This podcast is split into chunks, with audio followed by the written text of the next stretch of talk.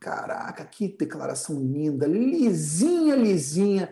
Não deu uma não conformidade. Eu rodei aqui no meu auditor, cara, você está de parabéns. Você rodou uma bela declaração, hein? E aquele XML de social que você mandou, hein?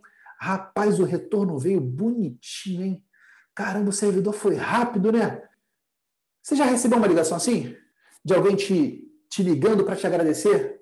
Que obra de arte é CSD? Você já recebeu uma ligação dessa? Já recebeu e-mail de agradecimento? Prezado contador, eu quero agradecer imensamente pelo fato de você estar, vocês terem, ter incluído a minha empresa de, com, é, com êxito na fase 1 e na fase 2 do E-Social. Muito obrigado. Você não recebeu. E você não vai receber.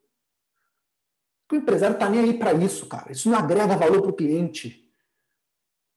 Isso não faz o cliente vender mais. Isso não faz o cliente ter mais lucratividade. Isso não faz o cliente ter mais tranquilidade. Isso não faz o... isso, isso são coisas que não deveriam existir na real. Isso não deveria existir. Isso é megalomania desse nosso povo brasileiro que cria dificuldade para vender facilidade. A verdade é essa, cara. Isso não deveria existir dessa forma. Deveria ser tudo muito mais simples. E os contadores estão se ocupando só com isso. E aí, quando vem uma crise, isso que os contadores fazem perde ainda mais valor. Os empresários estão nem aí para pagar imposto. O empresário não está nem aí. Relações de trabalho estão mudando completamente. O empresário precisa de uma coisa: é dinheiro, cara.